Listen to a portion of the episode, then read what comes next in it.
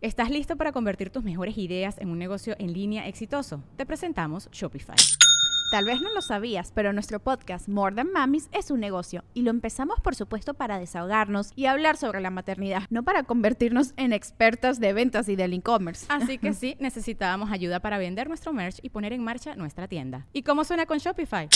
Llegó otra venta. Shopify es la plataforma de comercio que está revolucionando millones de negocios en todo el mundo. Ya seas un emprendedor desde tu casa o desde donde sea, Shopify es la única herramienta que necesitas para iniciar, administrar y hacer crecer tu negocio sin dificultades. Con Shopify puedo gestionar pedidos, envíos y pagos desde cualquier lugar, brindándote toda la información y estadísticas de tus ventas al detalle. Regístrate para un periodo de prueba con tan solo un dólar al mes en shopify.com barra sonoro, todo en minúsculas Ve a shopify.com barra sonoro para llevar tu negocio al siguiente nivel. Shopify.com barra sonoro. Fiesta Americana Viaducto Aeropuerto presenta.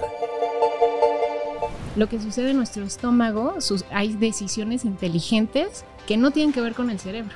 Tengo una idea de que no soy suficiente o no valgo lo suficiente y mi mente crea algo en mi cuerpo que me empieza a destruir. El trauma nos desconecta del cuerpo, Marco te desconecta de sentirlo hasta que ya traes un diagnóstico. Es estar observando, notando, observando, notando. Y ese es un estilo de vida que se puede desarrollar. Porque vamos tan acelerados que no, no, tenemos tiempo hasta que el cuerpo ya te grita. Reprimir mis emociones me puede generar enfermedad. No eres víctima de tus pensamientos, tú los puedes cambiar. No eres víctima de tus emociones reprimidas, tú las puedes aprender a expresar. Sí, la emoción es real. La emoción es real. Así venga de un pensamiento equivocado o limitante o que tú, una película de terror que tú te creaste, cuando se transforma en emoción, la emoción es real y merece la misma atención. Hoy sabemos que hay una estrecha relación entre algunas enfermedades que se presentan y lo que está ocurriendo en en tu mente y en la mía. Es decir, el cuerpo a veces nos habla cuando la mente está provocando enfermedades. ¿Cómo identificarlo? ¿Cómo captarlo? ¿Cómo solucionarlo? ¿Cómo prevenirlo? Para eso regresa hoy nuestra consentida psicóloga Fabiola Cuevas, creadora de la plataforma de Sansidad, para que entendamos mejor este tema y justamente podamos prevenir enfermedades en nuestro cuerpo que tal vez están siendo causadas por lo que ocurre en nuestra cabecita. Desde el Hotel Fiesta Americana Viaducto Aeropuerto, aquí estamos con público en vivo, aplauso público en vivo y hermoso, episodio 241, comenzamos. El podcast de Marco Antonio Regil es una producción de RGL Entertainment. Todos sus derechos están reservados.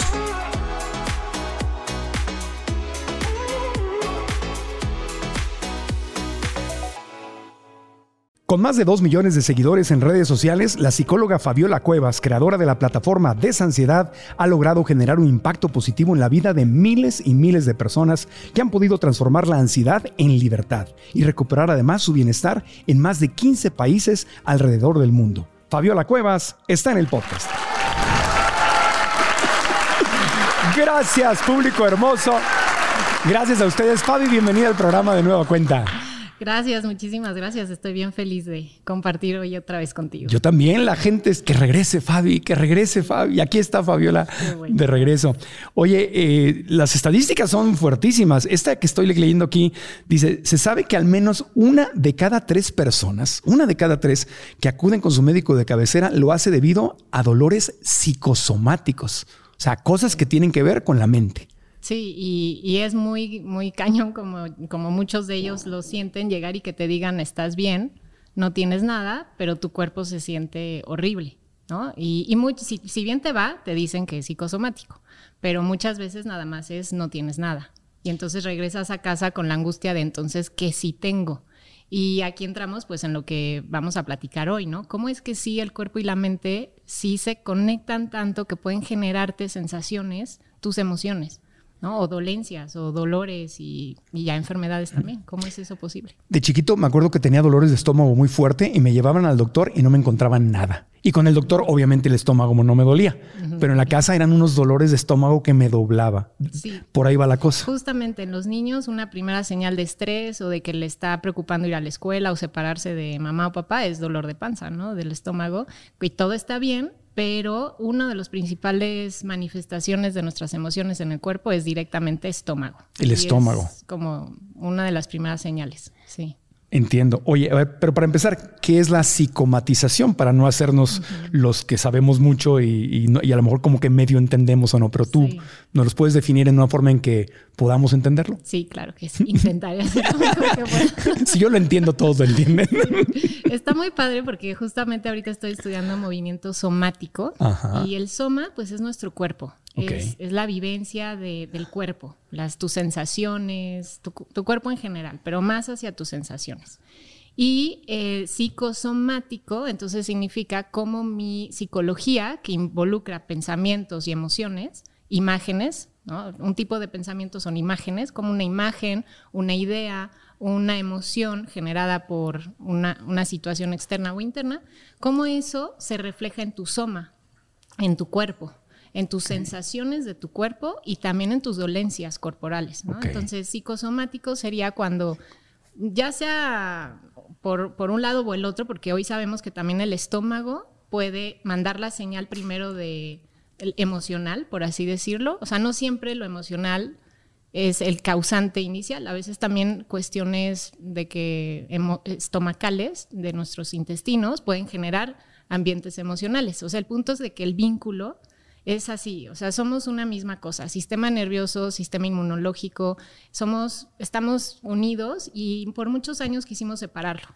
¿no? Cuando empezó la frase de pienso, luego existo, ahí empezamos a, irnos por unas líneas equivocadas de, entendimiento de nosotros porque pensamos que lo que pasa en mi mente es independiente de mi cuerpo y la realidad es que somos una misma bolita de nervios que ya sea ambiente, nutrición, emociones o pensamientos, todo influye en crearnos nuestra experiencia somática. Y hoy que sabemos que no solamente se piensa con el cerebro, sino también se piensa con el estómago, literalmente, ¿no? Exacto. ¿Nos podrías hablar un poquito de eso? Porque es un círculo.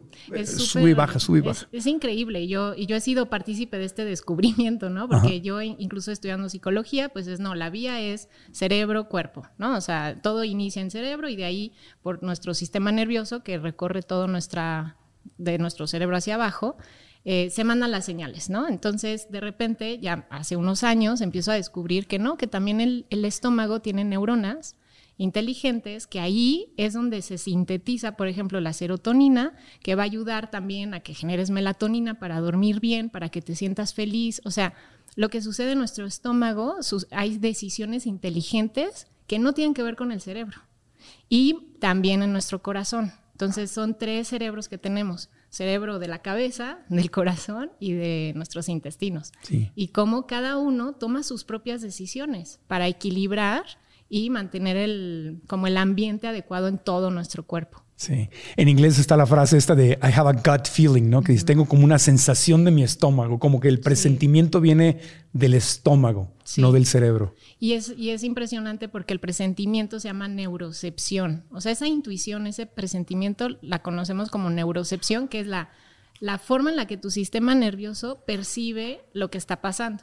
Y tu sistema nervioso, cuando entendemos que recorre todo el cuerpo, que a mí, bueno, yo estoy maravillada con el nervio vago, que es el nervio, le llaman vago porque vaga por todo el cuerpo. Es uno de, nuestros pares craneales que sale del cerebro a todo el cuerpo y toca, regula corazón, regula temas de respiración, de digestión y de nuestras glándulas suprarrenales que tiene que ver con que si me voy a estresar o no.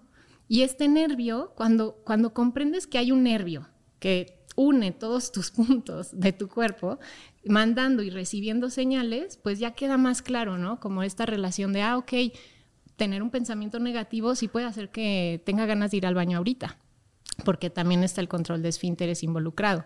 O que, ¿no? Como ese nerviosito de, ay, tengo una junta importante y siento que quiero ir al baño, ¿no? Mucha gente eh, sufre por eso y luego ni sale de casa porque sale con el nervio en el estómago, pero es nervio del sistema nervioso provocado por un pensamiento de, debo de ser perfecto en la reunión y no debo equivocarme jamás. Entonces, esa es una forma como un pensamiento originó esta experiencia de no poder controlarte de ir al baño, por ejemplo, ¿no? Y todo está bien eh, con tus esfínteres, pero es que somos señales. Entonces creo que entendernos como un ente nervioso que manda y recibe señales nos puede empezar a ayudar a, a ver esta unión ¿no? entre mente y cuerpo. Y siguiendo con esa línea de pensamiento, también te puede quitar el apetito sexual, o sea, disfunción eréctil en los hombres o a la mujer que ya no lubrica o, o ya, ya, no quieres porque algo en tu mente, ahí empezó y es un síntoma que viene después al cuerpo donde no hay respuesta y ya no me llama la atención es hacer esto. Sí, puede ser que tanto en el momento, y esto es una ansiedad que yo he observado mucho en muchas personas, sobre todo hombres, que nos dicen es que no puedo tener una relación sexual satisfactoria porque estoy tan preocupado por mi desempeño mm. o que me va, no le va a gustar o que me va a ver feo mi lonja o yo qué sé, ay chin, me di cuenta que tengo aliento y entonces en ese momento se me acaba la, la, ¿no? el disfrute sexual. Pues sí, eh, tu líbido, o sea, tu regulación de sexualidad, de hambre, control de esfínteres, respiración, ritmo cardíaco, digestión, todo eso lo regula nuestro sistema nervioso y nuestro sistema nervioso depende de nuestras emociones, nuestra mente y también el ambiente y, nutrición, pero sobre todo nuestro estado emocional. Y de todos esos síntomas que son súper importantes, el que me llama la atención en especial es este de si no me gusta mi cuerpo, entonces obvio no voy a querer tener relaciones sexuales, entonces mi sistema reproductivo se va a cerrar y va a decir no, y puede venir literalmente de que me siento gordito o me siento mm, no bronceado o, cualquier cosa, o un flaquito o lo que sea. O no la imagen de la revista, ¿no? Y, Exacto. y ahí me gustaría hacer como el, así como el círculo completo de cómo todo está interconectado. Vamos a suponer que un marquito de seis años, ¿no? sí. Ahí estaba feliz en la playa con su traje de baño y llegó el primo de ocho años y le dijo, ay, qué gordito estás. ¿No? Este, no deberías ni de meterte al mar porque se va a desbordar, ¿no? Yo qué sé.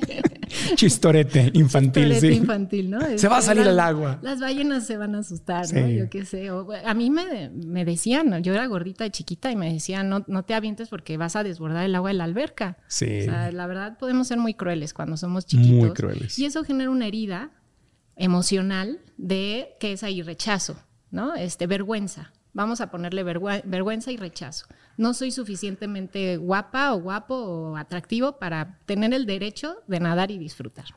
Esto te genera creencias. Si se repite con el tiempo y además tienes inseguridad, te genera la creencia, ¿no? Yo este, debo de cuidar mi apariencia física y mi valor depende de mi apariencia física.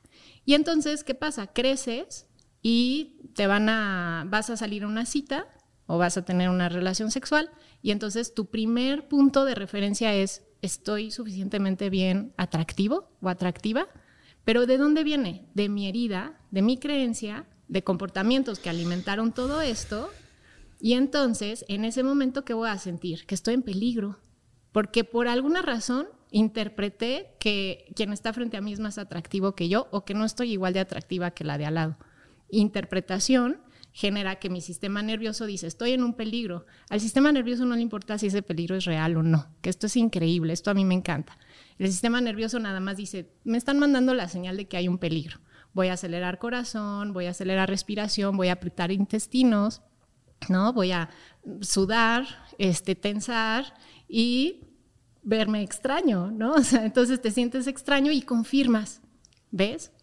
No, no soy suficientemente atractivo porque me rechazó. Y así, entonces ese es el vínculo que si se repite todo este círculo vicioso con el tiempo, pues quizás desarrollas una colitis, una gastritis, una arritmia, eh, ¿no? Porque estoy mandándole las señales a mi sistema nervioso de que estoy en peligro todo el tiempo por ideas que me hice de las heridas que he ido acumulando en el tiempo y especialmente esas enfermedades que dices gastritis, colitis, esofagitis, yo las tuve todas, este, son, son, vienen relacionadas de las emociones, ¿no? O sea, directamente. reflujo, todo, lo, todo lo que tiene que ver con nuestra digestión, el vínculo es así impresionante.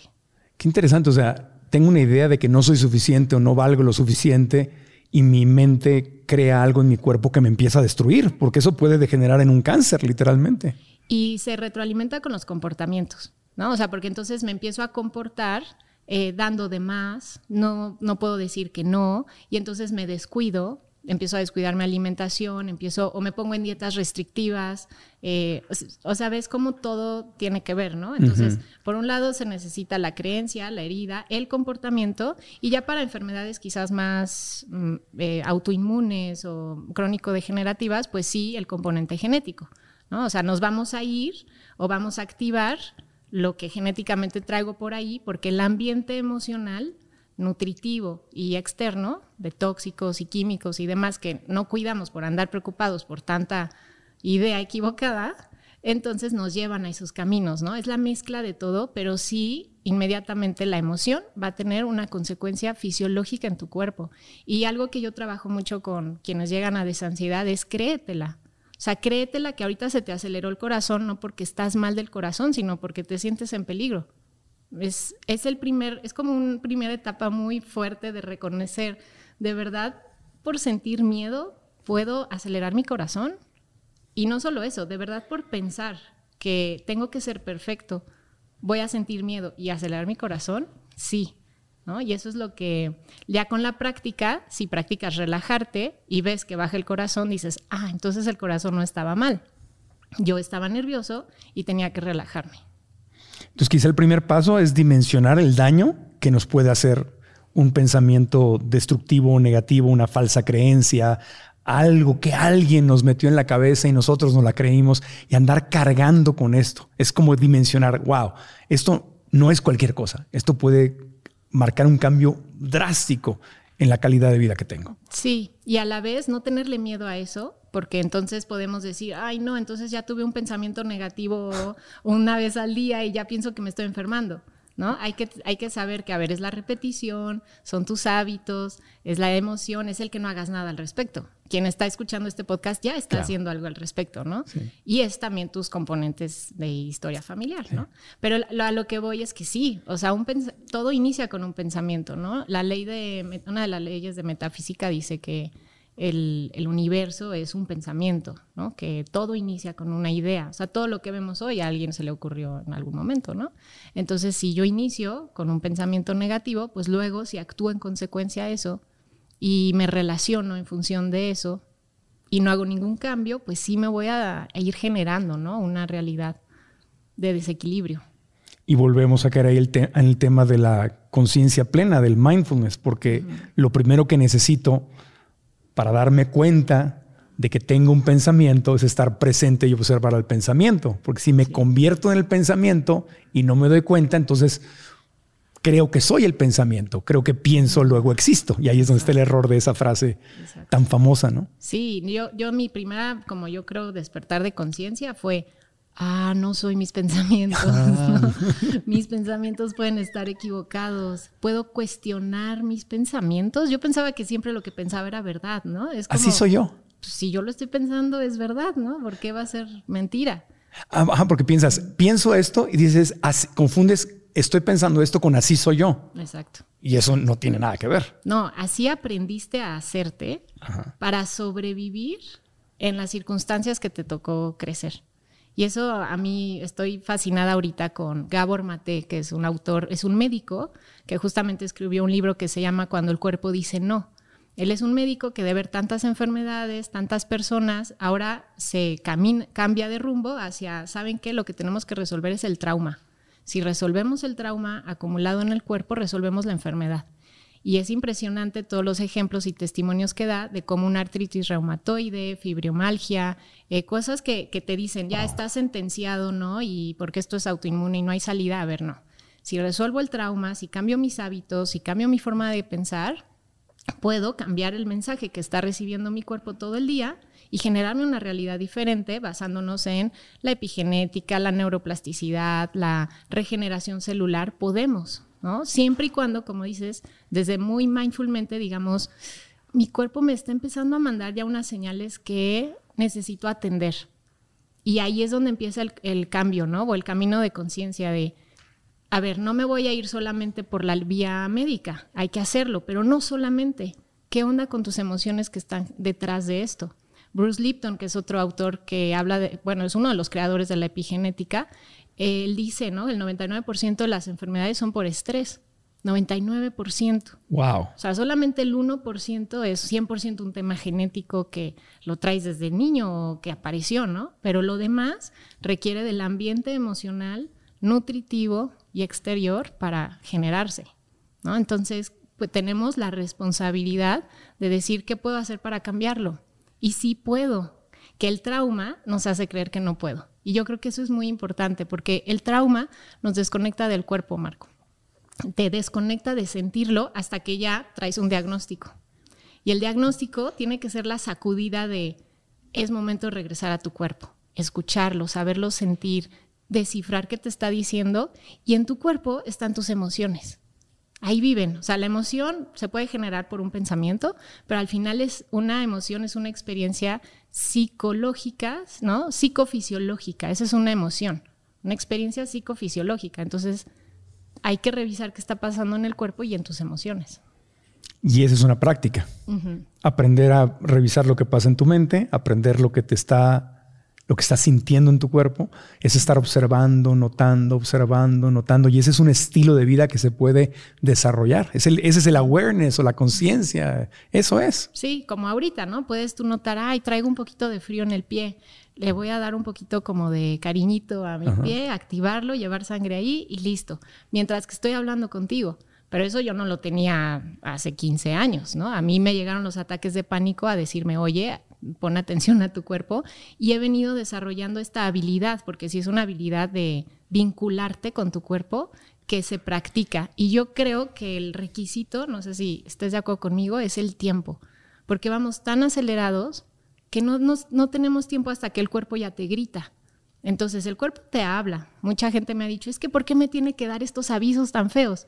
Es que sí te los dijo más leves, nada más que estabas trabajando, preocupándote, ¿no? No dándote el tiempo de decir, ay, ¿qué es ese temblor en el ojo? ¿Qué es este ardor en mi pecho? No lo vemos porque como es chiquito y porque estamos desconectados por el trauma, pues no lo ves. Hasta que ya el cuerpo grita y dice, oye, momento de, de reequilibrarte, ¿no?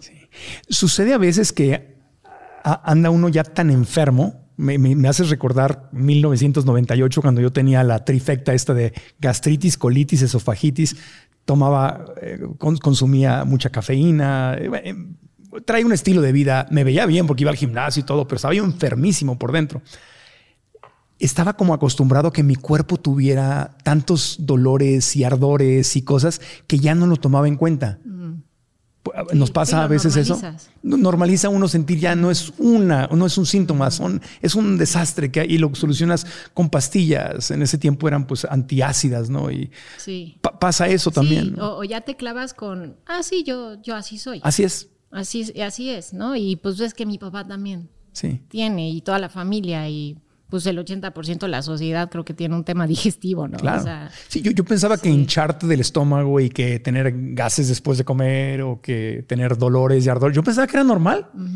O estar estreñido y luego suelto. Y es como, no, a ver, esas son señales de inflamación. ¿Y qué genera la inflamación? Estrés, no dormir bien, tus emociones no procesadas, no liberadas, la represión emocional genera mucha inflamación, además de todo lo que compartes aquí en el podcast de la dieta y el estilo de vida.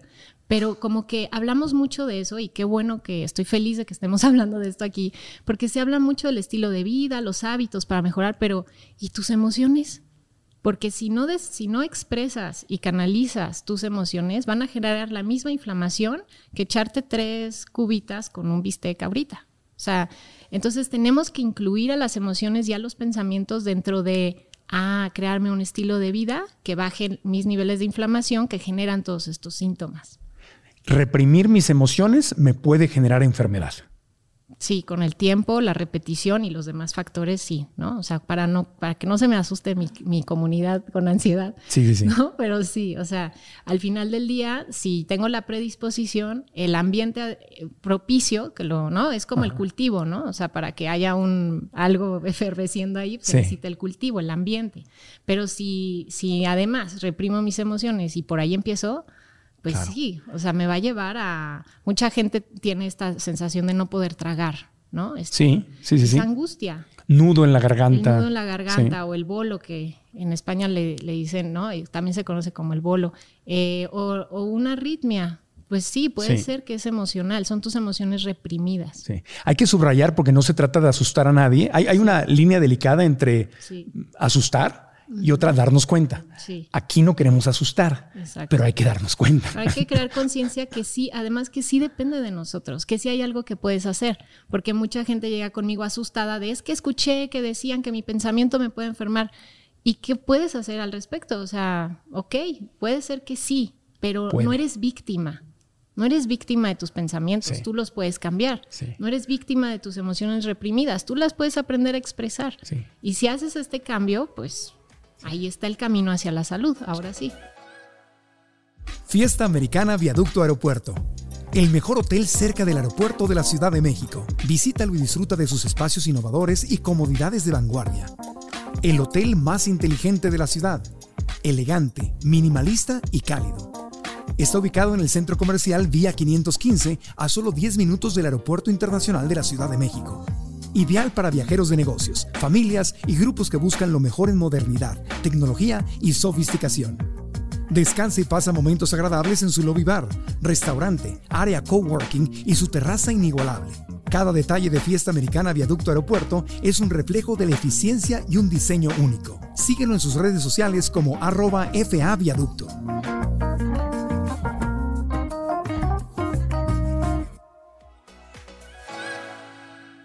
Entonces lo subrayo, puede, puede causar enfermedades. No dijimos te va a causar enfermedades. Y también Fabiola dijo con el tiempo. O sea, entonces si tienes un pensamiento, que ya lo dijiste, pero lo repetimos, si tienes un pensamiento negativo, ay, me voy a enfermar. No, lo que te va a enfermar es esa ansiedad que te dio por pensar que el pensamiento, Exacto. que ese es otro pensamiento. Sí, no, y entras en un bucle infinito. Ay, amá, la mente es complicada, la vocecita en mi mente me vuelve loco. Pero la buena noticia es que bajando al cuerpo salimos de la mente. A Va- ver, eh, Bajando al cuerpo, salimos de la mente. Sí, todo el mundo me dice, ¿cómo dejo de pensar negativamente? No me quiero enfermar. Ok, ya me di cuenta, ¿no? Que el estrés me puede enfermar, mis pensamientos y emociones. Y ahora, ¿cómo dejo de pensar? ¿no? Y es como, bueno, no vamos a dejar de pensar, más bien vamos a salir de la mente entrando al cuerpo, que es entrar al sentir. Y lo increíble, Marco, es que nuestro, nuestro cuerpo, nuestro sistema nervioso tiene 400 millones de años de experiencia, que si tú sintonizas con él, él te guía. Y esa es mi experiencia, que si yo sintonizo con un dolor y me permito sentir el dolor, y esto está científicamente además comprobado, que el solo sentir el dolor activa un área de nuestro cerebro que ayuda a calmarlo. Entonces, bajar al cuerpo, bajar a ver este pensamiento, cómo, qué reacción generó en tu cuerpo. Atención, siente la tensión y como que la empiezas a relajar. Ah, me aceleró el corazón, siéntelo, no lo quieras quitar. Y si te guías por el cuerpo, o sea, si te apre- aprendes a ser, yo como lo hago es como navegante de tu cuerpo, ¿no? Que aprendas a ser el, el que lleva el barco en las sensaciones de tu cuerpo, porque van, vienen, suben, bajan, ¿no? Tienes millones de sensaciones. Si aprendes a navegar tu cuerpo, entonces tu cuerpo te guía hacia la salida, hacia la solución y te dice, sabes que ahorita no nos vamos a desvelar. Boom. Hábito adecuado para el autocuidado. En lugar de tengo que dormir temprano porque si no me voy a inflamar y me voy a, ¿no? a, enfermar. Es muy diferente hacerlo desde la obligación, todos estos nuevos hábitos que queremos poner, a hacerlos desde mi cuerpo me lo está pidiendo. Uf, cambia toda la experiencia y entonces te vinculas y yo lo que he trabajado es, yo estoy al servicio de mi cuerpo. O sea, yo tengo mil cosas que quiero hacer, mi mente me dice que quiero llegar hasta acá, pero si no me llevo a mi cuerpo conmigo, no voy a llegar a ningún lado. En temas de productividad y emprender y todo, tengo que llevar a mi cuerpo conmigo y la forma es este equilibrio de te doy lo que necesitas para que me ayudes a lograr las cosas que quiero en mi vida. Entonces sí, creo que es este vínculo con habitar el cuerpo, sentirlo y dejarnos guiar por él y hacerle caso. Oye, algo ahorita te está incomodando. ¿Qué es? ¿Un pensamiento? ¿Algo en el ambiente? ¿Una necesidad? ¿O una emoción por expresar? Que normalmente ahí están las emociones. Entonces, tu cuerpo te está hablando, escúchalo, ponle atención. O sea, no es me duele, ah, voy a pensar en otra cosa. No, escucha ese dolor. Escúchalo y exprésalo. Ajá. ¿no? Como que primero es, ok, date cuenta que tu cuerpo te habla, que te manda estos mensajes, que, lo puedes, que puedes prevenir enfermedades o puedes incluso revertirlas escuchando lo que tu cuerpo te va pidiendo. Necesitas tiempo, espacio para saber sentirte y saber que es seguro sentir tu cuerpo. Que tu cuerpo es un lugar donde puedes sentirte a salvo, aunque se sienta tan horrible. pero, pero es que esa es la cosa, ¿no? O sea, se siente tan horrible estar ahí que por eso me fugo. Y es como, mira, sentir miedo o sentir horrible no te va a hacer daño. Aprender a sentirlo te va a hacer que entonces puedas sentir ot- otras cosas más adelante y que puedas aprender a navegar y habitar tu cuerpo y tu cuerpo te va a guiar. Yo por ahí es por donde creo que, por lo que he visto, que va la salida. ¿no? Tiene toda la lógica del mundo. te escucho hablar y haz de cuenta que me estás dando consejos para estar bien con mi pareja. Porque si mi pareja me dice algo para tener una salud, una relación saludable con la pareja, pues la voy a escuchar, la voy a notar. Oye, a ver qué pasa, que mi cuerpo es una mi cuerpo y yo, yo la conciencia que tiene un cuerpo, porque no soy mi cuerpo, sino soy una conciencia que tiene un cuerpo, tengo una relación con mi cuerpo y si mi cuerpo me habla y lo ignoro, es como si no le hiciera caso a mi novia o a mi esposa, pues eso va a tronar. Sí, y te va a acabar gritando. Exacto. ¿Y, por qué me gritas? Pues porque no me oyes. Sí. Y además lo interesante es que me puede estar hablando el cuerpo por un síntoma que está siendo creado por algo que está en mi mente. O sea, puede haber los dos caminitos, ¿no? Es mi cuerpo está enfermo, hay que ir al médico tradicional y terapia, medicina, cirugía si es necesaria, pero me puede estar hablando porque estoy reprimiendo una emoción, por una emoción no canalizada. Eso es lo que se le llama somatizar una emoción, ¿correcto? Sí, o sea, el simple hecho de enojarte y no decirlo, no expresarlo, no hacer nada con el enojo, que quizás aquí le, nos puede ayudar saber que hay mil formas de expresar nuestras emociones. Puedes hablarlas, puedes bailarlas, puedes dibujarlas, escribir sobre lo que sientes, actuarlas, ¿no? Hacer una obra de arte o una obra de actuación con tus emociones, o puedes crear algo con lo que tú crees, ¿no? Puedes canalizar tus emociones en tu trabajo diario. Yo puedo hacer un podcast canalizando alguna emoción, la estoy usando. La emoción es energía en movimiento. Entonces, lo importante de la emoción es reconocerla, sentirla en el cuerpo y luego darle movimiento. ¿Cómo le quiero dar? Y ahí ya puede ser que te tocas a te sientas a tocar un instrumento o puede ser que lo hablas, pero que te movilice tu emoción. Eso creo que es como lo importante. Entonces, al no hablar, no expresar, no movilizarnos con nuestras emociones, se congelan en el cuerpo específicamente nuestro sistema nervioso. Entonces el sistema nervioso ya no, ya no fluye, ya no está en equilibrio porque trae ahí el enojo reprimido de mi tía de los ocho años, la frustración que traigo con mi pareja, etcétera, etcétera, etcétera. Y pues sí, tengo migraña o tengo fibromialgia. Pues cómo no, si nunca has hablado del abuso que viviste de niña, si nunca has bailado la, la tristeza del divorcio de tus papás, ¿sabes? O sea, creemos que porque quedó en el pasado, ya quedó olvidado, pero realmente tu cuerpo lo recuerda. Y, el cuerpo lo que necesita es que aprendamos a habitarlo y sentirlo y volvamos a sentirnos a salvo en él. Y a partir de ahí nos va a guiar para ver cómo me, cómo me necesito mover o qué necesito hacer para resolver esto. En mi caso, por ejemplo, fue denunciar un abuso. Que dices, ya para qué, ¿no? Ya la persona ni está, ni existe, ya pasó. Bueno, mi cuerpo me pedía hablarlo. Lo tengo, tienen que saber que esto me pasó cuando yo era más chica, ¿no? Y me dio una apertura de sanación que he resuelto a partir de ahí mil cosas más que ni sabía que tenía que resolver, que me estaban causando migraña, por ejemplo, ¿no? Que era un tema que no se me acababa de ir la migraña. Yo, ¿por qué? ¿Qué me quieres decir, cuerpecito, no? Este, ¿qué es esto? Y por ahí lo estoy resolviendo, pero guiándome por, por lo que he reprimido. ¿No? Y, ahí está la solución. Y qué hermoso lo que dices, la tristeza se puede bailar, la tristeza se puede pintar, se puede cantar. Eh, yo a veces tomo la carretera, ya hace rato que no, pero cuando he tenido mis momentos bajones, pongo música triste y lloro y canto y, cuando llego estoy sanísimo. Sí, y te restableces a reprimir para no hundirme en la depresión. Sí. Eso es lo que no nos permite. O sea, cuando comprendemos que somos como un ¿cómo se llama esto? Un resorte, ¿no? Donde de repente siento una emoción, pero si la expreso y la libero, luego regreso a mi equilibrio. A que si la reprimo, reprimo, reprimo, reprimo, ¡pum! Sale rebotado y desproporcionado y entonces acabo en un arranque de ira y digo, ves, no debo de hablar de mis emociones porque acabo lastimando. No, es que te lo reprimiste y por eso se desbordó. Claro, hay un, lugar y un momento inteligente donde se puede canalizar. Y ahí es donde el arte, no solo expresarlo, sino también verlo, nos puede servir. Cuando vemos una película que nos provoca una catarsis y lloras, una obra de teatro, un concierto y lo sacas, o sea, se puede canalizar a través Pero hasta eso nos reprimimos, ¿no? Bueno, yo me reprimía ir al cine con un galán en secundaria y que me den ganas de llorar. no, este. Si lo me acabas de conocer. El rímel, este. Y ahora ya es como, pues, este, donde esté. O sea, el otro día les platicaba en mi Instagram, ¿no? El otro día estaba llorando y llorando en la panadería. Y pues Oh. sí, que, que me vean llorar porque me recordó a mi papá que me llevaba a la panadería Ah, todos claro. los domingos, ¿no? Y era como, fui en domingo en panadería y yo creo que la última vez que fui fue con él. Entonces me invadió justamente la sensación en mi cuerpo como de. ¿no? Como un frío y como un así, y la sensación de, ay, güey, está aquí al lado mi papá conmigo, ¿no? Este, estamos con, así como esa sensación de lo estaba haciendo con mi papá y, entonces ahí iba, ¿no? Este, agarrando el pan con lagrimitas y ya, luego pues me senté en el coche a llorar y llegué a mi casa perfecto, ¿no? Y está es como, bien. Esto me pasó ahorita. se vale. Esto es lo que tengo que hacer, sí. llorar. Y se vale y no eres un loser y no, no, no, no estás mal. No estoy deprimida, no, no significa que mi avance en mi duelo no ha funcionado. O sea, el duelo así es. Claro.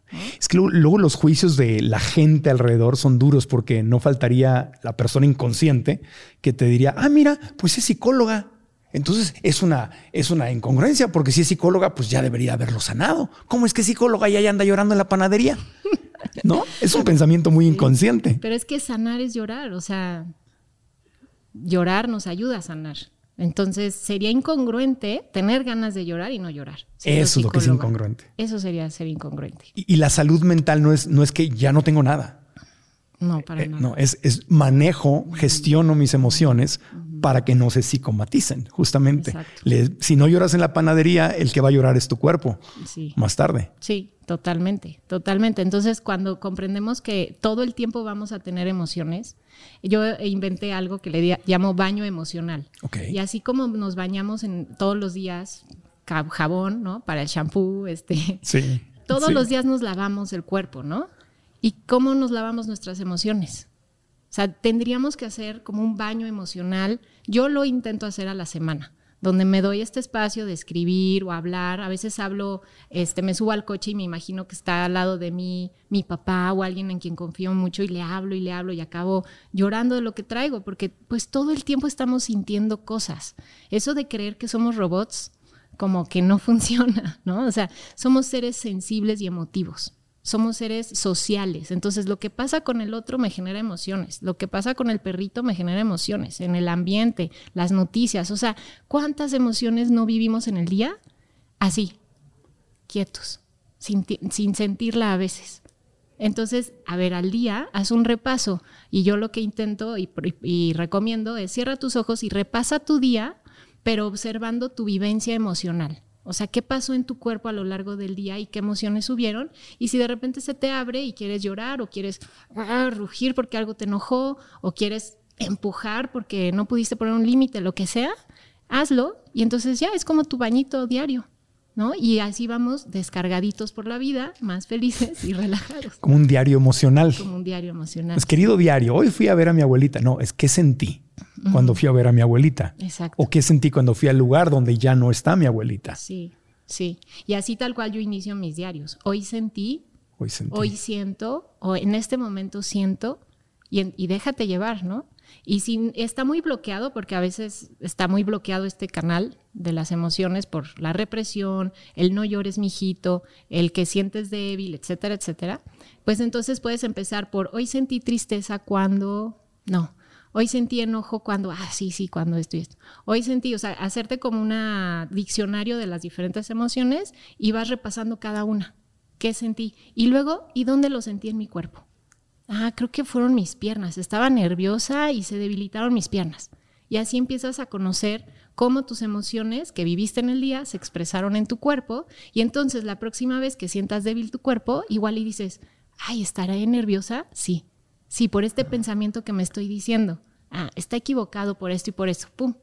Listo, se resuelve, ¿no? Y te permites hacer algo con la emoción, porque esto es importante también creo que sepamos, ¿no? Que aunque la emoción esté basada en pensamientos distorsionados, ¿no? Igual el debo ser perfecto, regresamos a eso, me genera tristeza porque no lo fui. Bueno, ok, estaba equivocado tu pensamiento, pero sentiste la tristeza. Mereces igual ponerle atención y movilizarla, aunque haya sido generado por algo distorsionado. Sí, la emoción es real. La emoción es real. Así venga de un pensamiento equivocado o limitante o que tú, una película de terror que tú te creaste, cuando, lo, cuando se transforma en emoción, la emoción es real y merece la misma atención. No importa de dónde venga. Sí.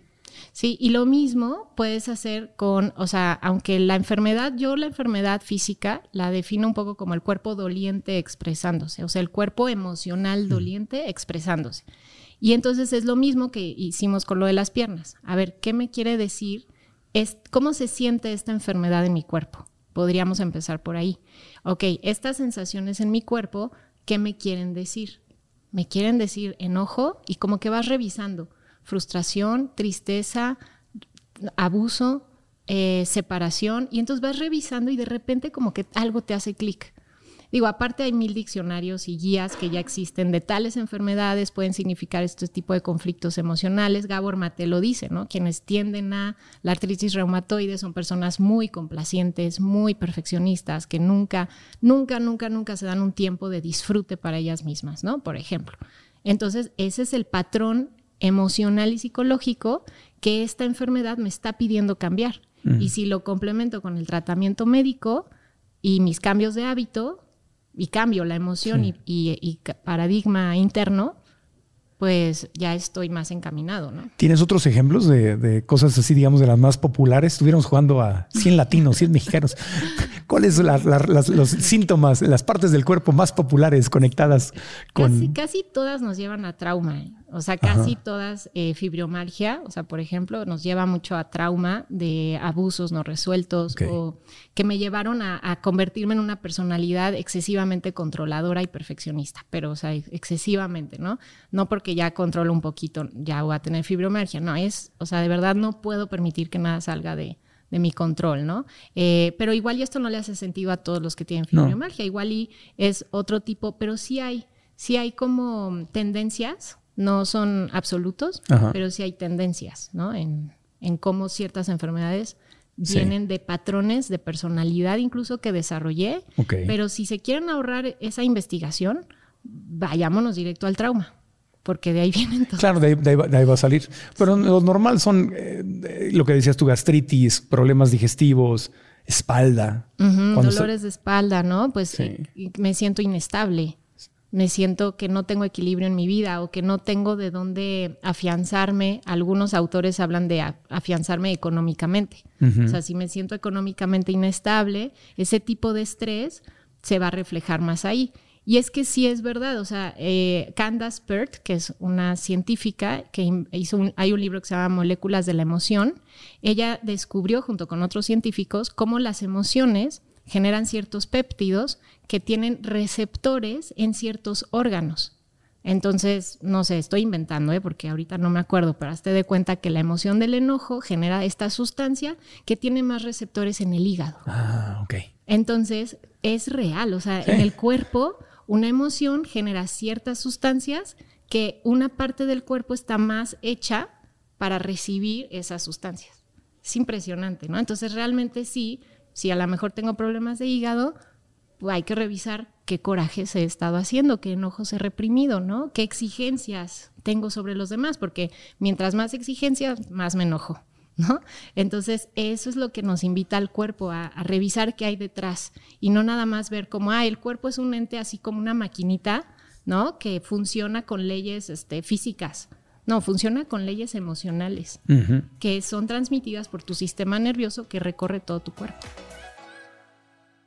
Antes de continuar con el podcast, te quiero pedir que reflexiones en algo. Todos tenemos sueños, todos queremos alcanzar nuestros sueños, pero algo imprescindible cuando queremos lograr algo nuevo y diferente es que tenemos que cambiar nuestros hábitos, tenemos que salirnos de la famosa zona de confort e intentar algo nuevo. Y hasta ahí todo va bien, suena muy emocionante, pero el problema es que en la realidad, al querer dar esos primeros pasos, el miedo nos ataca. Nuestra mente siente que en lo desconocido es donde podemos fracasar, hacer el ridículo, perder y nos da el síndrome de Lisi y si me equivoco y si hago el ridículo y si pierdo y si me va mal y te quedas en la parálisis del análisis. Y ahí es donde el miedo empieza a detenerte. Por eso, la gran diferencia entre hacer tus sueños realidad o no hacerlo realidad es aprender a manejar el miedo para que el miedo no te maneje a ti. Por eso quiero invitarte a mi masterclass gratuita que se llama Que el miedo no te detenga, donde te voy a compartir los cinco secretos que he aplicado una y otra vez en mi vida cuando el miedo quiere dominarme.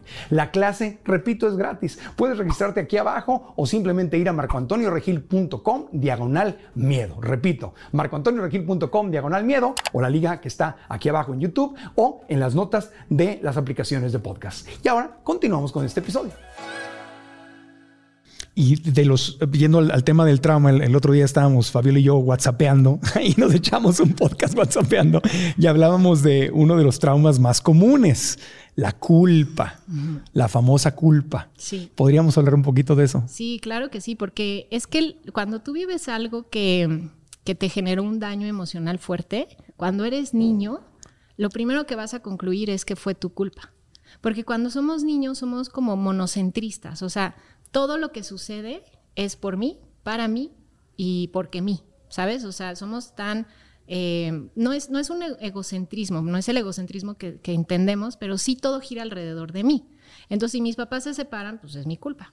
Si la maestra me regaña, es mi culpa, todo es mi culpa. Entonces, cuando nos suceden traumas, eventos donde yo me sentí rebasado por esa situación y sin un el lugar donde sentirme a salvo, entonces lo que se activa es mi sistema de supervivencia y tengo que simplemente activar el estrés y todos los mecanismos que ya conocemos, me separo del cuerpo y se queda instalada la emoción de culpa. Entonces la emoción de culpa me acompaña a lo largo de, claro, no quiso andar conmigo porque hay algo mal en mí, eh, no me aprobaron en el examen porque yo estoy deficiente. O sea, ya todo ahora lo empiezo a interpretar como yo soy la persona que está generando todo lo malo en mi vida e incluso en el otro lado del mundo, ¿no? Hay quienes podemos llevar la culpa a, claro, yo no estoy haciendo nada por detener la situación en tal país donde están en guerra y entonces es mi culpa. Y no pasamos a la responsabilidad. La culpa nos bloquea de asumir lo que sí puedo, porque la culpa solamente te bloquea. Es de las emociones menos funcionales, casi todas son muy funcionales, pero la culpa no. O sea, la culpa solamente nos va a llevar al castigo. ¿Cuál es el castigo? ¿Sabes? Cuando hay un culpable, ¿no? Se le tiene que castigar. Una sentencia. Una sentencia. Entonces, ¿de qué forma te castigas? Y eso es lo que hay que descubrir. A veces no disfrutando de la vida, llegando, una culpa muy, muy grande me puede llevar a la depresión y el castigo es no quiero vivir. Sí. Entonces, no merezco ser feliz. No merezco ser feliz, no merezco pedir ayuda, no merezco una pareja que me valore y mejor me quedo con esta. no merezco el dinero. No merezco el dinero, no merezco la abundancia, no merezco relajarme viendo un atardecer. No merezco vacaciones, no merezco descansar. Exacto. Entonces empiezas a descuidarte, relaciones tóxicas, bla, bla, bla, bla, que te llevan a la enfermedad. Todo porque no, porque estamos instalados en esa culpa y que es lo contrario a la responsabilidad y estamos castigándonos. ¿Podrías hablar más de eso? Porque culpa y responsabilidad parecería que son primas, pero no es lo mismo. Son dos caras de la misma moneda, ¿no? O sea, es la misma moneda, de un lado es la culpa, de otro la responsabilidad. La responsabilidad es asumo lo que sí me toca y lo que sí puedo, según mis capacidades, para resolver la situación. La culpa es soy responsable de todo y no puedo hacer nada al respecto. ok, es, un exceso de responsabilidad. un exceso de responsabilidad de cosas que ni te tocan, que ni quisiste, ni que tendrías que a veces que resolver, ¿no? Por ejemplo, me siento culpable que mi mamá se enfermó. Es como, ¿no? Este, a ver, yo responsablemente podría comprar mejor comida en la casa para que mi mamá tenga mejor comida, pero que se cure o no de su enfermedad no va a ser mi responsabilidad. ¿Sabes? O sea, ¿qué puedo yo hacer que sí me toca que sí puedo sin descuidarme. La responsabilidad te cuida primero. ¿no? Si estoy actuando desde la responsabilidad, empiezo desde el autocuidado. Y ahí te puedes dar cuenta. Si estás actuando desde la culpa, no hay autocuidado. Y hay una sensación de, de que te rebasa, de que no eres capaz. Responsabilidad es desarrollo la habilidad de responder a lo que sí puedo responder. ¿no? Eso es responsabilidad. Entonces es ir desarrollando, porque también no nos hacemos responsables de un día al otro. ¿no? Cada vez, primero empiezo haciéndome responsable de lo que meto a mi cuerpo, luego de que si con qué jabón me baño, luego que si camino relajado o tenso, ¿no? O sea, como que sí puedo ahorita en este momento hacerme responsable de mí. Y ya luego empiezo a entrar en otras esferas, ¿no? Mi economía, mi medio de transportación, mi pareja, el lugar donde vivo, el país donde vivo. ¿No? Mucha gente que vive en la victimez, por la culpa también, es como, pues no puedo cambiar mis circunstancias.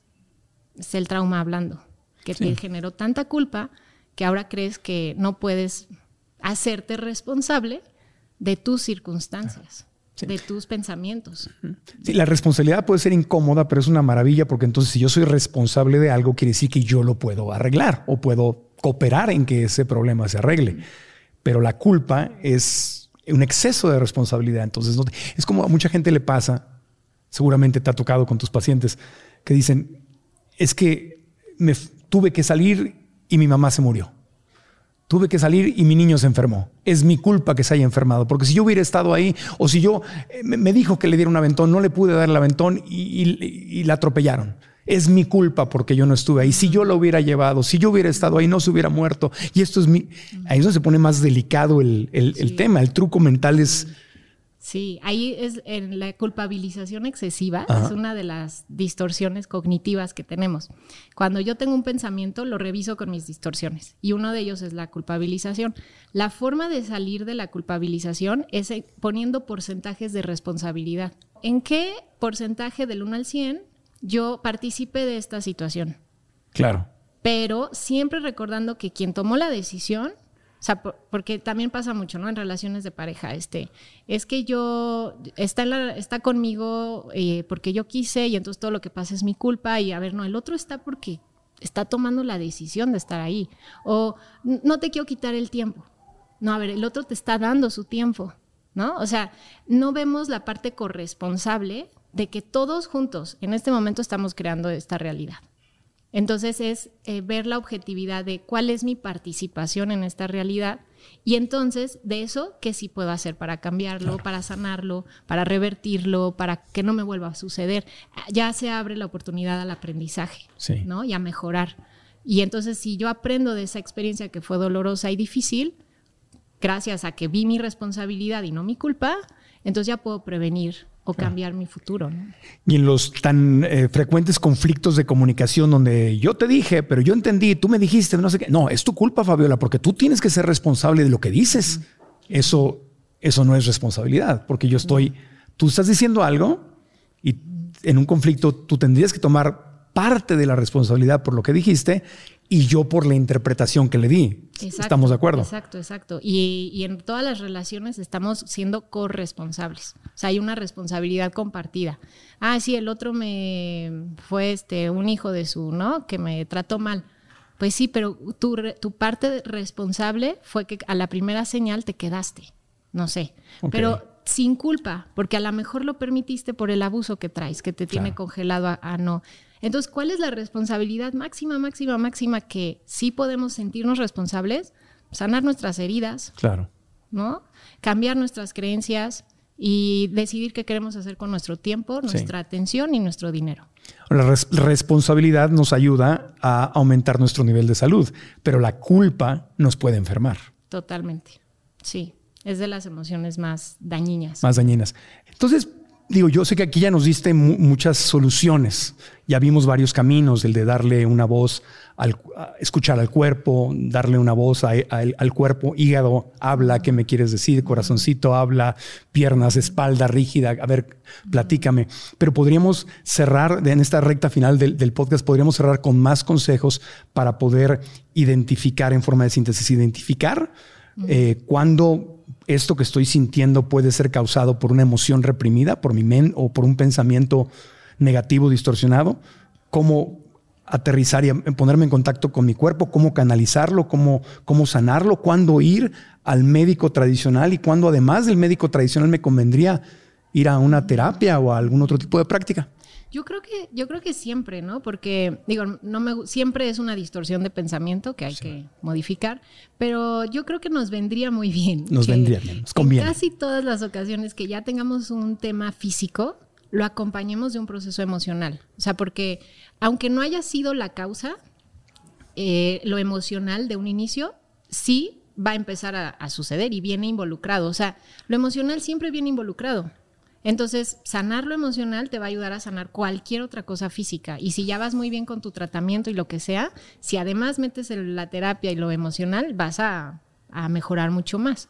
Y si no has mejorado, quizás es porque no has abarcado lo emocional, que yo creo que esa puede ser una de las principales señales, ¿no? Cuando voy de médico en médico, tratamiento en tratamiento y no salgo y una y la otra y ya empecé a creer que esto es por siempre, ¿ya revisaste lo emocional? ¿No? ¿Ya revisaste los traumas? ¿Ya revisaste tus pensamientos, tus hábitos?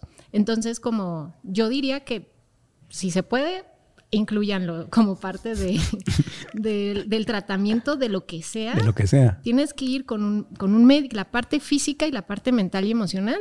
Y si quieres también lo espiritual, porque somos los tres cosas. Claro. Y si lo ves desde los tres lados, pues vas a mejorar muchísimo más. ¿Y por qué habría de no poderse? Sí. Aunque uno hace lo que quiere hacer, o sea, Exacto, le das- exacto. hay que darle prioridad. Entonces, así como voy al médico, me hago mi chequeo anual y me mido mis niveles de sangre y todo, también tener un psicólogo o un terapeuta de cabecera. Sí, y, y como entrar en una escuela emocional, ¿no? Así como vamos a una escuela eh, para el cuerpo, igual que estás mejorando tu nutrición, igual que estás mejorando todo, pues en la escuela no nos enseñaron qué hacer con las emociones. Entonces yo creo que responsablemente como adultos, que ya somos casi todos, pues tenemos que aprender qué onda con mis emociones, cómo se sienten en mi cuerpo, cómo, ¿no? Conocerte, básicamente.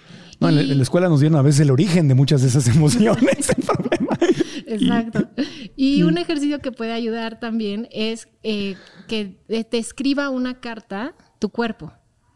O sea, que tu cuerpo te escriba una carta. Y como, hola, querido Marco, soy tu cuerpo. Y déjate guiar a ver qué te quiere decir. O si ya tienes un diagnóstico, hola, soy el, eh, la colitis o soy la, eh, soy el, lo que sea que ya tengas. Y déjate guiar a ver qué te dice. Y esa es una forma que eh, puedes hacer, o bien como un role playing. Si no eres tanto de escribir, te pones en dos sillas y vas a interpretar a la enfermedad, al Sí. diagnóstico, al dolor corporal o lo que sea, y te vas a imaginar que te tienes de frente, pon una foto tuya y háblale, platícale. Sí. Uf, te vas a sorprender Sí. de las cosas que salen. Sí, eso es para valientes, ¿eh? La- la- Sí. es el, el gestalt famoso, ¿no? Eso- Gestalt. ya es, este, si, Sí. quie- si no te, si es mucho para ti o hay un bloqueo o te desbordas, hay que hacerlo con un terapeuta. Sí, una vez una terapeuta me puso a hablar con Jesús, con Cristo, y le dije, ¿cómo le voy a dar voz a Cristo? Sí, y yo no lo quiero así, pues no nos vamos a ir de aquí hasta que lo hagas. Y yo, y me hizo, ah, cómo lloré. Sí. Pero no quería hacerlo, me resistí, me resistí, me resistí. Y ahí en esa, en esos, eh, en esa psicología gestalt es donde he tenido algunos de mis gran- más grandes avances. Sí. Darle voz a alguien con quien no quiero hablar o cómo, o cómo, cómo le voy a dar voz a... O a, o a tus patrones, ¿no? pa- Yo, he hablado, en mi terapia era hablar Sí. con mi perfeccionismo y por eso hablo tanto del perfeccionismo, porque es lo que más he cambiado, Claro. ¿no? Y para recordármelo. Pero sí, yo, o sea, ¿cómo hablaría esa Fabi que quiere ser perfecta, ¿no? Y complacer a todos y qué te quiere decir. Y hasta que mi parte yo sana le puso un límite, fue liberador, así decirle, pues no y ya, ¿no? O sea, como, pues no, no voy a seguir esforzándome en eso. Uf, ahí igual, ¿no? Como dices, lloré, lloré. Pero es, es darle voz. Entonces, darle voz a tu órgano, darle voz a tu cuerpo, al diagnóstico, a la emoción. Dale voz, déjala que se exprese, deja que te mueva y tu cuerpo te va a guiar. Y es increíble, ¿no? O sea, sí es un paradigma que yo sé que igual y muchos, no, pero ya me dijeron que es por esto y por esto, pero es como, adéntrate, adéntrate y vas a ver que, que si atiendes lo emocional, empiezas a mejorar. Sí. Para cerrar, te quiero una, una pregunta que he estado, este, ya que hemos estado hablando mucho de, de Dios o del universo en estos últimos episodios del podcast, el concepto que uno tiene de Dios. ¿no? Hablábamos en episodios anteriores, hay quien cree en un Dios que te va a juzgar y que te, que te castiga, y hay un castigo eterno y un infierno y un cielo. Eh, hay quienes creemos en un Dios que es amor y que pues, del amor no vienen los castigos, ¿no? Y que no me va a juzgar ni nada. Y cada quien cree en lo que quiera creer, pero del es un concepto muy importante Sí. para muchos seres humanos. Es como un, es tu centro a veces. Sí. Entonces, si tienes un concepto de un Dios castigador y, y- y como que lo tienes que agarrar de buenas para que te trate bien, como un Dios muy humano, como que humanizamos a Dios, también, ¿no? sí. Eso puede llegar también a, a crear enfermedad en la mente y en el cuerpo. Enfermedad, toque religioso, Toque religioso. eh, ansiedad en relación a, a Dios, a la religión. O sea, en mi caso personal, yo creo que era una fuente muy importante de mi ansiedad, porque yo pensaba que yo quería ser monja, este, yo quería como, como obedecer, ¿no? Complacer a Dios, y eso implicaba muchas veces ir en contra de mí. en muchas cosas. Entonces, eh, sí te causa un conflicto y además la culpa que puede generarse a una obsesión, que si ya es un pensamiento obsesivo, puede desarrollar también el TOC, el TOC religioso, es cuando ya tengo como una compulsión, por ejemplo, tengo que poner el vaso exactamente aquí, porque si no, eh, Dios se va a enojar conmigo y va a castigar a mi familia. ¿No? Y si pasó eso es porque no le di gusto de ponerlo aquí. O sea, ya me puedo yo inventar qué creo que Dios espera de mí. Entonces sí creo que eh, en mi primera terapia de ataques de pánico, que fui con esta terapeuta gestal, que me ayudó mucho, me puso a hablar de Dios, porque se dio cuenta, esta chavita está sufriendo porque todo el tiempo piensa que Dios la va a castigar y que no está siendo buena persona y buena niña y buena nada, ¿no? Y todo lo que yo quería hacer en mi vida era a lo que Dios quiere de mí. Ese propósito de vida será para el que Él me mandó. Entonces es demasiada presión que no te deja ver yo qué onda, yo qué quiero. Y lo que yo resolví en mi interior fue, si yo hago lo que es mejor para mí, en, desde el amor, seguramente va a estar alineado con que si hubiera un deseo de Dios, que ni siquiera sé si hay un deseo de Dios para mí más que el amor, si yo me encamino al amor de elegir lo que es mejor para mí, seguramente que es lo mejor también según sus ojos, ¿no? Es así como en su momento lo resolví. Pero eso, uff, me dio muchísima paz porque sí era una fuente importante de mi ansiedad, toda mi, mi expresión religiosa que traía. Sí, es que aparte te lo, te lo dicen, obviamente están queriendo jalar vocaciones para su, para su organización religiosa, entonces yo me acuerdo que cuando yo quería ser sacerdote de niño, fui monaguillo profesional y todo. Qué lindo. ¿eh? Sí, vestido de rojo y mi cota blanca. Y era, yo me echaba los domingos seis misas. O sea, yo ayudaba seis misas los domingos y tres bodas el sábado. Era, era monaguillo profesional. Entonces me acuerdo que nos decían mucho este tema de hazle caso a tu vocación. Si estás aquí es porque Dios te está llamando y si no es porque literalmente el diablo te está desviando y las tentaciones, todo. Entonces te hacían sentir como que, como que si no soy sacerdote, le estoy fallando a Dios. No sé si a ti te pasó algo así. Sí, y lo que me impidió irme como al retiro ya de, de que ya te vas, ¿no? Este fue un ataque de pánico. Donde yo sentí que dije, es que no, estoy sufriendo por tanto, esto no debe ser de Dios. Tengo la ventaja que mi papá era más de formación jesuita y él sí me, metió mucho esta idea de, a no, Dios es amor, Él quiere lo mejor para ti, ¿no? O sea, como toda esa otra línea. Y entonces dije, esto no es de Dios. O sea, este sufrimiento, este dolor, o sea, yo debería de estar yéndome enamorada, feliz, ¿no? No sufriendo. Y a partir de ahí me fui de retiro a Chiapas, este, me buscaron, desaparecí. Y en medio de, la selva dije, aquí está Dios. O sea, aquí está Dios. ¿por, ¿por, qué lo ando buscando en un lugar en específico? Si está en todos lados, está en la naturaleza, está en el otro, está en mí, ¿no? No me pone requisitos para sentirlo. No estoy en la misa y lo estoy sintiendo. Y ahí fue que cambió toda mi experiencia con Dios, pero sí lo veo muy común que mucha de nuestra ansiedad no solo es por el miedo al castigo de Dios, sino también lo que decías ahorita, la existencia del diablo y el infierno, de la tentación, y es como si viviéramos entonces inseguros. ¿Dónde está mi fuente de estoy a salvo, estoy protegido? ¿No? Es como, a ver, no, a ver, yo soy un ser eh, hecho a la imagen y semejanza, si así lo quieren ver, o soy de lo mismo que Dios, ¿por qué habría de hacerme daño? ¿No? O sea, como cuando te anclas en tu poder, y en quién eres, porque te conoces y estás conectado a ti, nada te, te mueve. Pero ¿cómo te vas a conectar si hay culpa, hay requisitos, deberías, exigencias? Este? Entonces es quitarnos todo eso y entrar a la sabiduría de quién eres, lo maravilloso, eres un milagro en todos los sentidos y a partir de ahí encontrar tu poder. Claro.